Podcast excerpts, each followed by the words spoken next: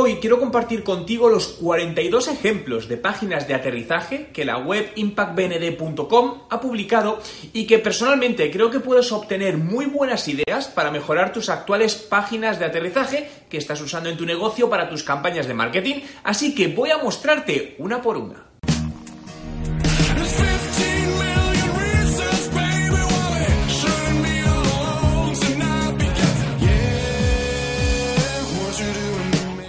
Hola emprendedores en la vida, mi nombre es Juan Merodi y bienvenido a un nuevo vídeo. Si es tu primera vez y quieres aprender todos los trucos sobre marketing digital y cómo ser un emprendedor de éxito, suscríbete a mi canal. Vamos directamente al artículo y vamos a ir viendo una por una estas 42 páginas de aterrizaje y quiero irte comentando encima de ellas, ¿no? Fijaos, en este caso es de la peluquería, de la peluquería, es decir, de la película Jumanji, eh, es una edición especial para, Amazon, Amazon Prime. Eh, personalmente, fijaos que me gusta el diseño, está, es bastante bueno, juegan en primer lugar con una llamada a la acción para vender ya directamente para conseguir los tickets y juegan por supuesto con el vídeo y más llamadas a la acción a lo largo de la landing page de una manera pues bastante bastante discreta pero que llama la atención. Eh, bien, vámonos en este caso, una de Uber. Fijaos que tenemos unos colores mucho más limpios, un poco en la línea que, Uber sigue. Tenemos un formulario, en este caso, de contacto. Este podríamos decir que es un poco la landing page un poco más típica, ¿no? Más, más común que podemos eh, utilizar. Si es importante también, aquí lo que debes hacer es coger ideas para tu negocio, ¿no? Porque al final cada negocio es único, cada, cada público es diferente, por lo tanto lo importante es que vayas probando, pero sí puedes conseguir muy buenas ideas de estas estrategias landing page que están perfectamente estudiadas por grandes empresas, ¿no? En este caso, fijaos que vamos a otro tipo de landing page. Son landing page muy, muy largas, fijaos. Estas son muy largas. Personalmente, tengo que decir que no soy un gran amante de este tipo de páginas, pero también eh, en muchos casos dan muy buenos resultados, por lo que debemos anteponer al final los datos a nuestros gustos, ¿no? Y esto es muy, muy importante. Aunque nosotros creamos muchas veces, no, esto no va a funcionar, probadlo, ¿no? Porque muchas veces os sorprenderéis cómo este tipo de landing page da muy buenos resultados. Aunque muchas veces el usuario no lee toda la información, pero, pero al final le, le transmite una sensación de seguridad, de que es interesante y prefiere directamente pedir información. Por lo tanto, estamos consiguiendo nuestro objetivo, que es conseguir ese, ese lead, ¿no? En este caso nos vamos a, Snapchat tenemos algo mucho más colorido, más corporativo, donde incluso más que una landing page, para mí esto ya es una, una web, ¿no? Si me apuras un microsite, ¿no? Un microsite, pero bueno, pero no sería para mí tanto una landing page.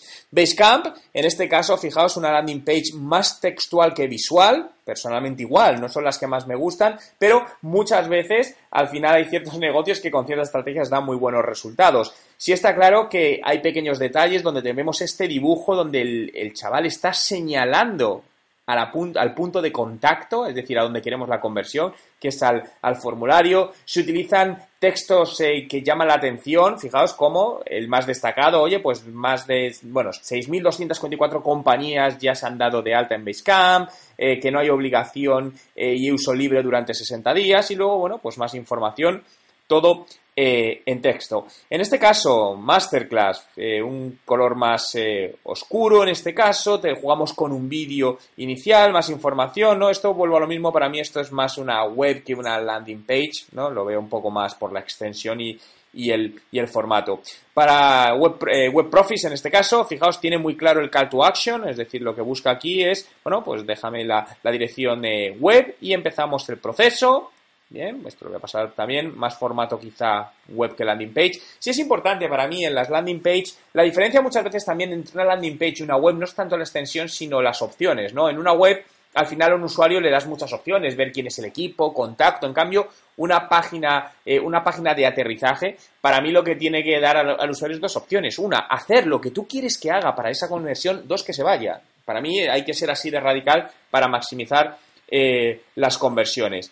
HBloom, bueno, pues un tema muy visual también, un formulario integral de la parte superior derecha, como hemos visto anteriormente, una información muy breve de cómo funciona el sistema, e imagen, eh, e imagen visual. En este caso, yo para mí esto sí es una web, no es una landing page o que lo consideren, porque fijaos que tiene menú incluso, ¿no? Entonces, bueno, lo mete como landing page, eh, que muchas veces se utiliza, pero para mí es más formato web como muchas que estamos viendo. En este caso, fijaos también, eh, es más un formato de, landing page. En este caso, fijaos que actúan como si fuese un, pop-up, ¿no? Que te salta de repente y dices, ¡paf! Comienza, ¿no? Eh, vamos a ver, en este caso igual, pues bueno, juegan aquí pues con dos llamadas a la acción dependiendo eh, el objetivo, es decir, dos objetivos diferentes en esta parte, igual muy larga, con validación social, es decir, eh, opiniones, esto sí funciona muy bien, las opiniones de, posibles clientes o clientes, ¿no? Eh, en una landing page para generar esa validación social. Oye, si mucha gente dice que, empresas como HotSuite, como Mastercard, como Livestream usan esto, tiene que ser bueno y a mí me interesa usarlo, ¿no? Y esa estrategia funciona muy bien. Eh, algo bueno, pues sencillito también, un formulario. En este caso, fijaos, también hay que tener en cuenta, aquí os diría que os fijaseis en dos cosas también.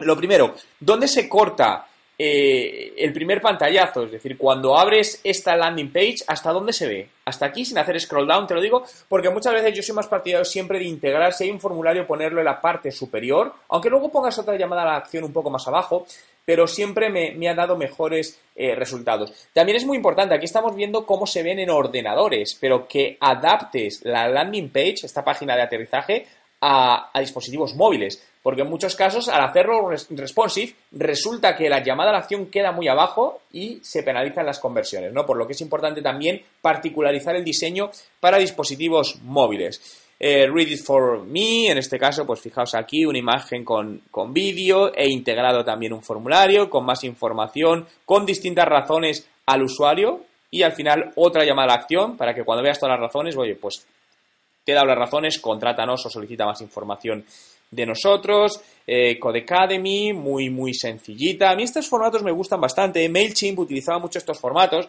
donde al final con una frase te transmiten lo que hacen, ¿no? Aprende código de manera interactiva y gratis. Es decir, esto es lo que hay. Si te interesa, suscríbete, si no, vete, ¿no? A mí me gusta mucho bastante este, este, este formato de página aterrizaje. Groupon, pues un, un poco el estilo similar, ¿no? Ahorra tanto de tanto a tanto y directamente déjanos tu email. Otra buena estrategia, en este caso que la está usando Groupon, aunque no podemos ver aquí cómo continúa, es no desplegar un formulario completo en la primera parte de la landing page. ¿Por qué? Porque imaginaos que aquí Groupon quiere coger cinco campos, nombre, email, teléfono, ciudad. Entonces, si tú presentas los cinco campos, generas una fricción con el usuario. El usuario muchas veces, ay, cinco campos, le da pereza y se va. Ahora bien, un solo campo me genera mejores conversiones, de tal manera que visualmente el usuario, ah, pues dejo mi mail, le da a continuar, le pide la siguiente información, entonces se hace un embudo de, generación del lead que da normalmente bastantes buenos resultados en lugar de poner todo en un único formulario inicial.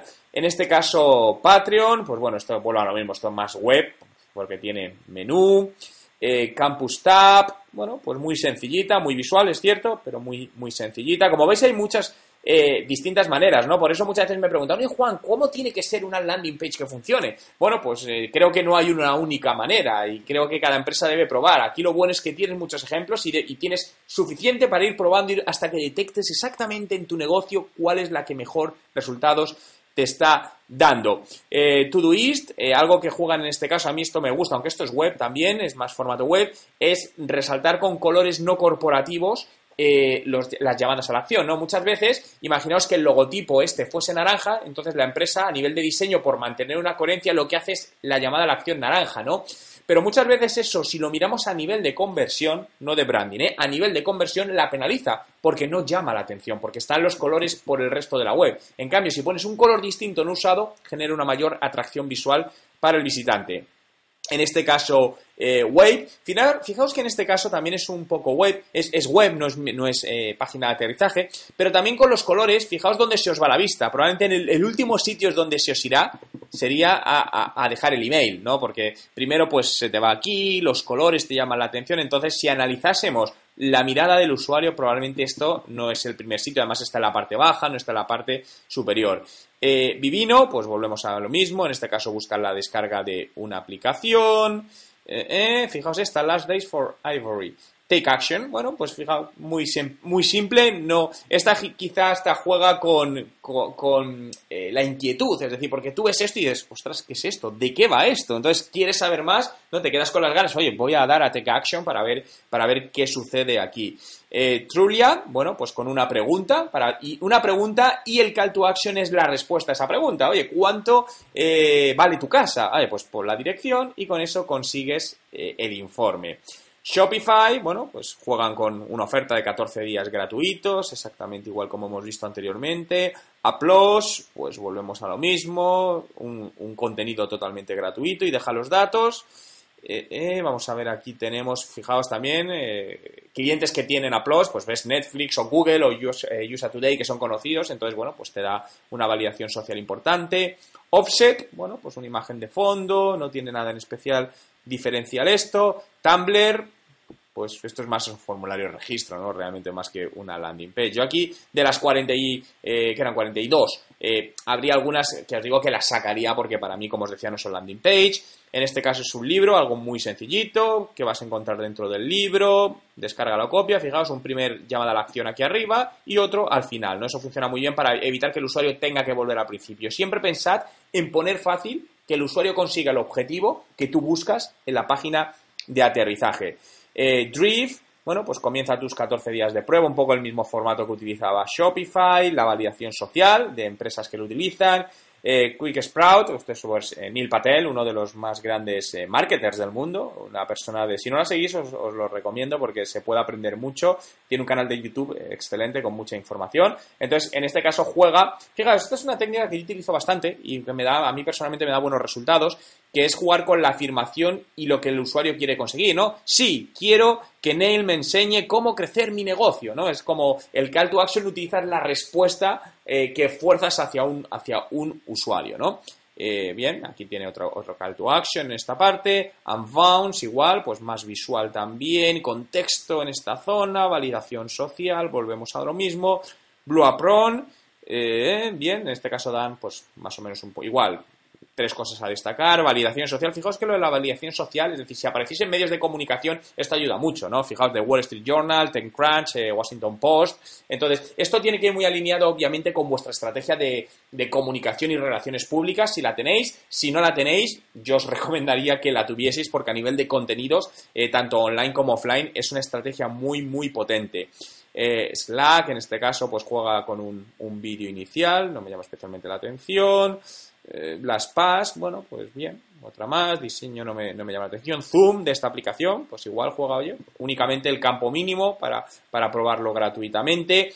Si trabajáis en sectores donde son software o, servicios o herramientas que permitís una prueba gratuita, una recomendación personal es que no obliguéis al usuario a meter sus datos de pago, es decir, una tarjeta de crédito, para probar durante X días gratis, porque esto provoca que muchos usuarios eh, no lo hagan, ¿no? Al final, hay muchas herramientas que utilizan ese sistema y al final juegan con el olvido del usuario. Muchos usuarios la prueban, se olvidan dar de baja y a los 15 días o al mes reciben un cargo en su, en su tarjeta, ¿no? Personalmente creo que esto es peor porque al final generas un enfado en el usuario. Entonces el usuario te va a contactar, te va a dar problemas, vas a gastar tiempo en ello. Entonces creo que al final es mejor ponérselo fácil al usuario, no pongas fricción. Oye, ¿quieres probar? Me da lo mismo, te doy 30 días para probar, 15 días para probar mi herramienta gratis y a partir del 15 días se le bloquea el acceso, obviamente, y con un equipo comercial, ¿no? No está de más que además durante el proceso le estés acompañando, ¿no? Pero creo que esa estrategia pues va a dar mejores resultados. Eh, en este caso, pues bueno, igual algo muy visual.